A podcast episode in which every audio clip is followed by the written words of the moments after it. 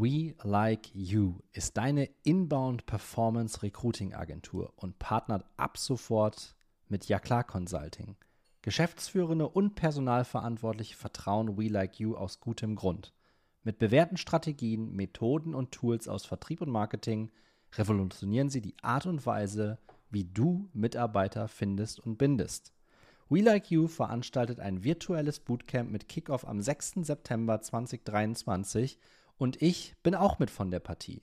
Deine Teilnahme ist kostenfrei. Wenn auch du dein Unternehmen zum Love-Brand machen willst, dann melde dich umgehend telefonisch bei mir unter der 0160 944 61205 oder auch gerne per Mail an stefan.jaklar.de.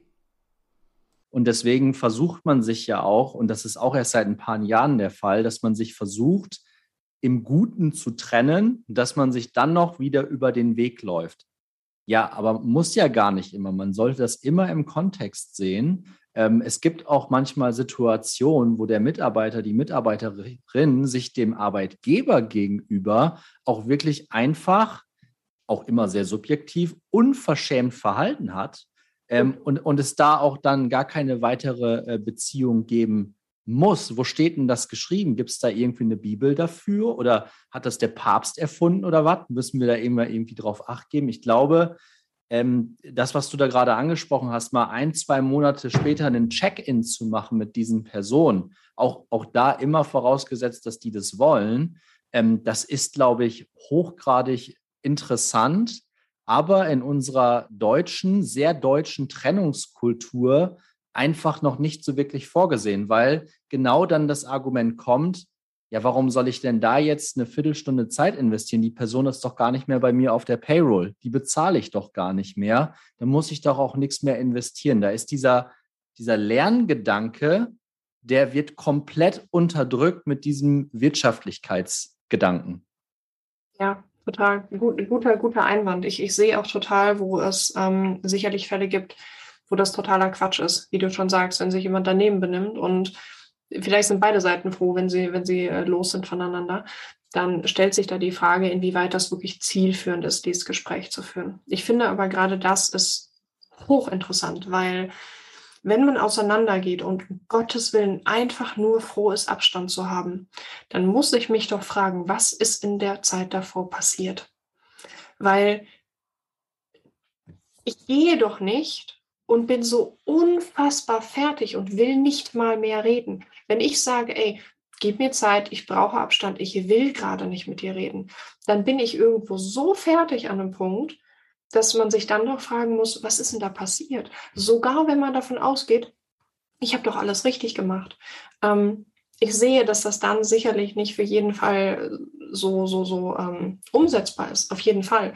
Ähm, aber ich finde trotzdem, dass es ein gedankliches Experiment ist, was es durchaus wert ist, mal unterhalten zu werden, einfach durch, naja, die Frage, kann es sein, dass da einiges schiefgelaufen ist, auch auf unserer Seite? Ähm, und ja, natürlich, es gibt immer, Entschuldigung, Arschlöcher, für die sicherlich ähm, auch der beste Willen nicht mehr hilft. Erstaunlicherweise sind die meisten Menschen aber nicht grundlos Arschlöcher. Zumindest ist es das Menschenbild, das ich gerne unterhalten möchte.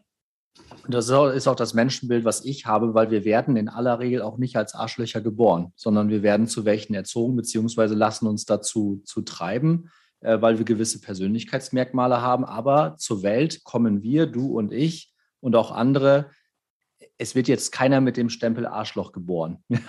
das, das passiert, glaube ich, weniger. Wir entwickeln uns dann zu solchen. Und dieser Punkt, den du gerade gebracht hast, Dina, der ist auch nochmal sehr spannend. Und das ist für mich ein Merkmal einer sehr reifen Unternehmenskultur, wenn du sehr viel in das Thema äh, Trennungskultur investierst. Also beispielsweise das Unternehmen, für das ich jetzt arbeite, aber auch das davor, habe ich sogenannte Exit-Interviews eingeführt. Das ist mittlerweile für jeden HRler ein No-Brainer, ähm, weil das durchaus Sinn macht, am Ende nochmal die Köpfe zusammenzustrecken. Aber das wirklich inhaltlich Spannende ist, dass man dort eigentlich gar nicht die wirkliche Wahrheit herausbekommt. Ne? Also ähm, das ist nur in ein von zehn Fällen, würde ich jetzt mal aus der Hüfte geschossen sagen, kriegt man dann auch wirklich Real Talk.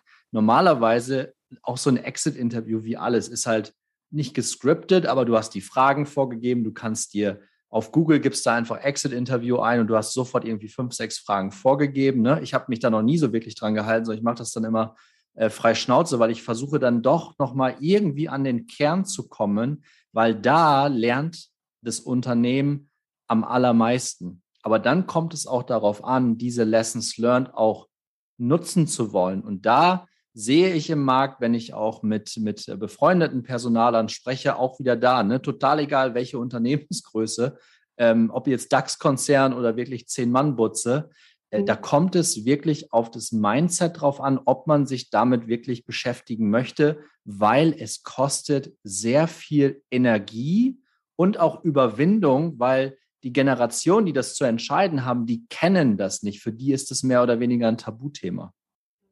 Ja, ich glaube auch, ich, ich schmunzel bei solchen Aussagen gerne über mich selber, weil ich bin in der einen Position gewesen, aber noch nicht in der anderen. Das heißt, ich werde in Zukunft hoffen, hoffentlich ganz, ganz großartige Leute führen dürfen. Und ich hoffe, dass ich einen ein Lebenslauf als Arbeitgeber hinlegen darf, der, der ganz vielen Leuten ermöglicht, äh, tolle Arbeit zu machen. Ähm, ich bin aber auch wirklich mal gespannt auf die Situationen, in denen mir sowas passiert. Das heißt, wie reagiere ich, wenn mir gekündigt wird? Wie reagiere ich, wenn mir gesagt wird, ganz ehrlich, du hast halt einfach Scheiße gebaut? Ähm, wie reagiere ich, wenn ich aus bestem Wissen und Gewissen handle und mir jemand dann sagt, Entschuldigung, äh, was glaubst du, wer du bist? Das war übergriffig. Ähm, also das, das ist hoch, hoch spannend und man kann da halt so, so viele Forderungen stellen. Ich glaube, es fängt wieder bei jedem Einzelnen an. Und dann sind wir so unterschiedlich geprägt teilweise. Also es ist eine Monsteraufgabe. Ich glaube, das ist so eine Aufgabe des Lebens, die, die nie erledigt ist. Ist aber auch schön, weil die Leute, die, die dann damit arbeiten, halt auch immer Arbeit haben werden. Ähm, ist natürlich alles stark vereinfacht. Ich glaube, es runterzubrechen ist halt einfach Kommunikation, ist sau schwierig. Ähm, es gibt immer Luft nach oben und ich glaube, die meisten Menschen handeln schon nach bestem Wissen und Gewissen. Das heißt, wo kann man ansetzen und Impulse setzen und diese Menschen abholen und zum Nachdenken anregen? Und nach meiner Erfahrung macht man das halt nicht, indem man fordert und Druck aufbaut, sondern, naja, die abholt, wo die stehen. Und das ist verdammt schwierig. Und das ist, glaube ich, eine verdammt gute Aufgabe für Personaler, um, um da auch den, den Punkt mal zu setzen. Ich glaube, das ist etwas, wenn ich jetzt an meine anderen Podcast-Folgen und an die ganzen ähm, Perspektiven auch denke, dann kommt oftmals heraus, dass wir Personaler weniger zahlenaffin sind. Ähm, natürlich gibt es auch andere, auch hier wieder nie pauschal, ne? aber das, was ich so beobachte, da kommen wir dann quasi mit unserem Zahlensalat ähm, nicht bei den Geschäftsführungen durch, weil die ticken halt so. Ne? Die müssen das Business nach vorne treiben, die kümmern sich dann nicht um sowas wie People. Ja? So nach dem Motto, geh mir weg mit sowas, äh, das, das machen wir hier mal eben da und da drüber. Ähm, das, das funktioniert. Ich, ich muss mich hier um meine Kunden kümmern. Ne? Das ist immer so ein bisschen der, ganz oft der, der, ganz oft der Fall. Das aber mittlerweile, und da gibt es auch sehr, sehr viele Studien dazu, und es gibt da mittlerweile auch, auch Vorreiter, die sagen, naja, eine tolle Experience beim Arbeitgeber führt halt auch zu besserer Customer Experience, dass es da einen Gesamtzusammenhang gibt. Darüber habe ich in einer anderen Podcast-Folge mit dem Max Lammer gesprochen. Das war, da geht es um das Talent Game, ne? weil haben wir heute quasi auch drüber gesprochen. Ne? Das ist das Schöne an diesem Thema. Du hast immer wieder irgendwo Zusammenhänge, äh, wo es gut zusammenpasst. Ähm, aber ich glaube, das ist etwas, um da den Punkt auch klar mal zu machen und auf wirklich Klarheit in das Thema reinzubringen. Ich glaube, dass wir jetzt in einer Phase sind, in einer Generation sind. Wir haben das Jahr 2022, wir stehen kurz vor Ostern in diesem Jahr, ähm, dass es endlich mal aufhören muss, dass wir Personaler uns immer auf die Hinterbeine stellen und immer so diese Schonhaltung haben ne? und so ein bisschen sagen, das geht mich alles nichts an, ich werde sowieso nicht gehört und ähm, ich komme eh nicht mit meinen Themen durch. Ähm, Leute, ganz ehrlich, die, die Zukunft ist unsere, weil die Themenfelder, die wir beackern müssen in der Zukunft, jetzt denkt doch einfach mal fünf Jahre über den Tellerrand hinaus. In fünf bis zehn Jahren ähm, sind in den Geschäftsführungen ist unsere Generation vertreten. Und dann wirst du auch in der Generation wieder sagen, auch da gibt es Pfeifen und Psychopathen. äh, wie immer. Das ist auch nicht auch, auch wieder nicht pauschal. Ähm, aber wir, wir können da echt einfach mal uns hinstellen und sagen, alles, was da kommt, spricht für uns. Ja, ich finde, ich finde der Punkt, den du gerade angesprochen hast, mit hey, ähm, liebe Personaler, vielleicht einfach mal nicht auf die Hinterbeine stellen. Ich glaube, dass das grundsätzlich etwas ist, was Menschen gerne machen. Ähm, Verantwortung abgeben und ich habe das ja nicht und du hast und ähm, das, das können wir, wir Menschen, ähm, erstaunlich gut. Das heißt, hier Eigenverantwortung zu übernehmen und sich vielleicht zu fragen, ähm, naja, was ist denn das Ziel? Ich möchte ernst genommen werden von meinem Chef wieder. Ne? Ich spreche aus einer Position, da war ich noch nie ähm, als, als Personaler irgendwo tätig. Ähm, aber rein, rein theoretisch, strategisch und emotional so neutral es geht, ranzugehen, sich zu fragen, wo ist mein Ziel? Ähm, wie erreiche ich das? Was sind die Schritte, die ich unternehmen kann? Und dann halt auch so ehrlich zu sein, in den Spiegel zu gucken und zu sagen, nun, ich bin ganz offensichtlich in einem Unternehmen tätig, in dem ich nicht gehört werden will. Egal was ich tue, es bringt nichts.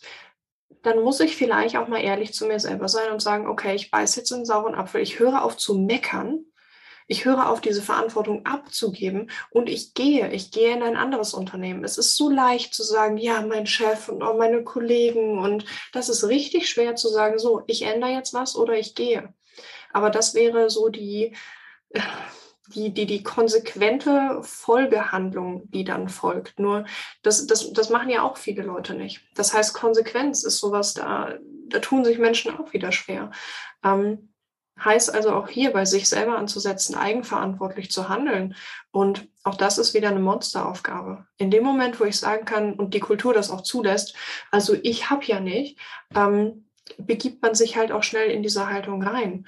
Wenn man, wenn man das in Unternehmen macht, die wirklich da konsequent radikal auf Eigenverantwortung getrimmt sind, und das sind, glaube ich, tendenziell eher jüngere Unternehmen in Anführungsstrichen, ähm, dann wird man da ganz schnell am Punkt kommen, dass man, naja, dass man halt einfach weg ist vom Fenster.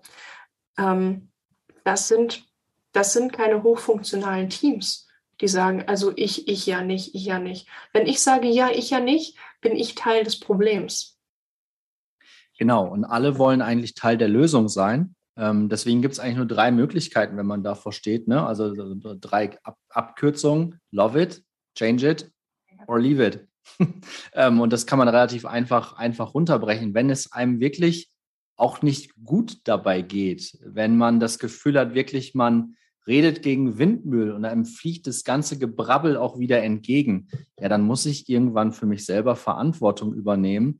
Aber, und du hast es auch angesprochen, und das ist bei uns in der Personalerszene, ich hau jetzt mal auch einen drauf, weil das, dafür ist dieser Podcast ja auch da, um ein Stück weit wach zu rütteln. Ich will hier bei, bei weitem niemanden irgendwie persönlich beleihen, weil ich nehme mich damit ja auch selber auf die Schippe ähm, und aufs Korn. Aber wir haben es in den letzten Jahrzehnten tatsächlich geschafft, dass wir aus dieser Defensivhaltung, aus diesem Pöbelmodus einfach nicht wirklich rausgekommen sind. Natürlich wurde auch bei uns, und das ist auch wieder diese Dualität, die wir schon vorher angesprochen haben, natürlich wurde bei uns aber auch extrem viel abgeladen. Ne? Also wir bekommen dann auch die ganze Scheiße ab wenn eine Führungskraft mal wieder Bullshit gebaut hat oder wenn es um richtig krasse Themen in der Firma geht, wo jemand kommt und das in, im Vertrauen einem sagt, ich bin sexuell belästigt worden, das kommt ja auch zu uns eher als zur Führungskraft oder zur Geschäftsführung. Und damit auch umgehen zu können, das bringt einem, und ich habe das studiert, das bringt einem im Studium keiner bei. Also das Studium ist dann sehr funktional. Da heißt es, die und die Themenfelder gibt es, aber hat das was mit der realen Welt zu tun in einem Unternehmen? Boah, herzlich wenig. Da würde ich gerne mal meine ganzen Kommilitonen mit ins Boot holen aus dem Bachelor und Master. Aber ich glaube, wir würden unisono sagen, hat uns gut inhaltlich vorbereitet, aber in dem Moment, wo du durch die Tür gehst im Unternehmen, bist du in einer komplett anderen Welt. Ich glaube aber auch, und das, das ist jetzt wieder so eine, so eine Aussage, die, die ist schwierig, in Anführungsstrichen, das ist ja allen klar. Also ich glaube, den Anspruch an eine drei- oder fünfjährige universitäre Ausbildung zu stellen, ähm, die da lautet, bitte bereite mich auf alles vor, was in meinem, meinem Job hart wird. Das ist absolut realitätsfern. Ähm, ich glaube, es ist schon richtig, dass die Uni uns auch vorbereitet, inhaltlich, ähm, theoretisch auf das, was da kommt. Ich bin kein Fan vom ausschließlichen theoretischen Lernen. Mein Hirn funktioniert so aber auch einfach nicht. Ich brauche was, was ich anwenden kann. Ich brauche Theorie und Praxis in der Kombination, sonst funktioniert das nicht. Ich weiß aber, dass es Leute gibt, für die das durchaus gut funktioniert. Ähm, oder besser als für mich. Und ich glaube, es ist schon richtig, dass wir an der Uni inhaltlich darauf vorbereitet werden. Ich glaube, es ist auch richtig, dass wir natürlich uns dann in der Realität Situationen gegenüber sehen, wo wir sagen, uff, ja, jetzt erstmal Beine in die Luft, ich habe keinen Plan mehr, was ich machen soll. Ähm, ich glaube, was hier super wichtig ist, ist, dass man Ansprechpartner hat in sowas. Was passiert denn, wenn da ein junges Mädel zu mir kommt und sagt, mein Chef hat mich sexuell belästigt? Was passiert denn da? Was passiert mit dem Mädel? Was passiert bei mir? Was muss ich jetzt tun? Was braucht sie? Das überhaupt zu erkennen. Vielleicht zu erkennen, gut, wo kann ich nicht mehr helfen? Wen kann ich jetzt fragen? Was jetzt tun? Und hier halte ich so interne Mentoren einfach für extrem, extrem wertvoll. Wenn ich jetzt einen Vorgesetzten oder eine Vorgesetzte habe, die sagt, ach, ja, komm, weißt du, das ist halt einfach Konzern und stell dich nicht so an und guck mal, der Rock von letzter Woche, ne, äh, der war halt auch ein bisschen kurz okay, schwierig dann damit umzugehen, schwierig. Auch das Thema Eigenverantwortung im Unternehmen. Stopp, Moment, was kannst du tun, damit dir solche Sachen tendenziell weniger passieren? Das sind Themen, die sind auch gesellschaftlich so ein heißes Eisen, dass man da im Unternehmen gar nicht wirklich weiß, wie man damit umgeht. Und dann kommt hinzu, Konzernstrukturen sind nochmal um einiges behäbiger. Ähm, als, als das vielleicht jetzt hier Klein Diener im, im Podcast darstellt. Ähm, heißt also, das ist alles nochmal deutlich komplizierter. Ich finde das sehr schade. Ich glaube aber auch, dass das in der Natur der Sache liegt, einer, einer Unternehmung, die halt einfach 30, 40, 60 Jahre äh, gewachsen ist. Ja, habe ich auch keine Lösung für. Ist so leicht drüber zu reden, ist verdammt schwer zu lösen.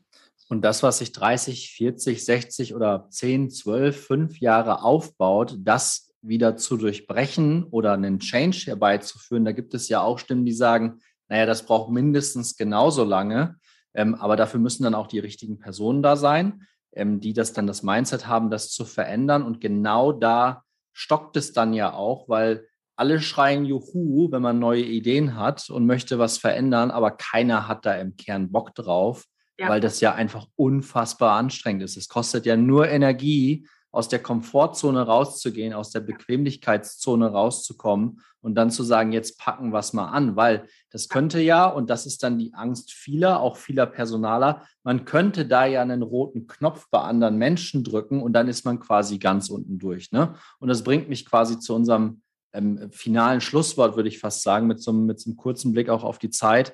Ähm, glaube, in einer anderen Podcast-Folge habe ich das auch schon erwähnt für mich ist das Mut, also Mut zu Neuem und wirklich keine Angst davor zu haben, äh, dass da jetzt großartig was passieren kann. Also wir müssen uns natürlich immer an Vereinbarungen und Gesetze halten, das ist vollkommen klar. Aber auch da wissen wir aus der Praxis, dass gerade so Gesetzmäßigkeiten in gewachsenen Strukturen, ne, da werden, da werden solche Vereinbarungen gerne auch mal für sich ausgedehnt. Ja, und dann ist es auf einmal nicht so, wie man es neutral beobachten würde. Aber siehst du das quasi final auch so, dass gerade so die, die, die Generation Millennials, und das ist ja unser zentrales Thema hier, ähm, dass wir da auch durchaus ein bisschen mutiger auftreten sollten?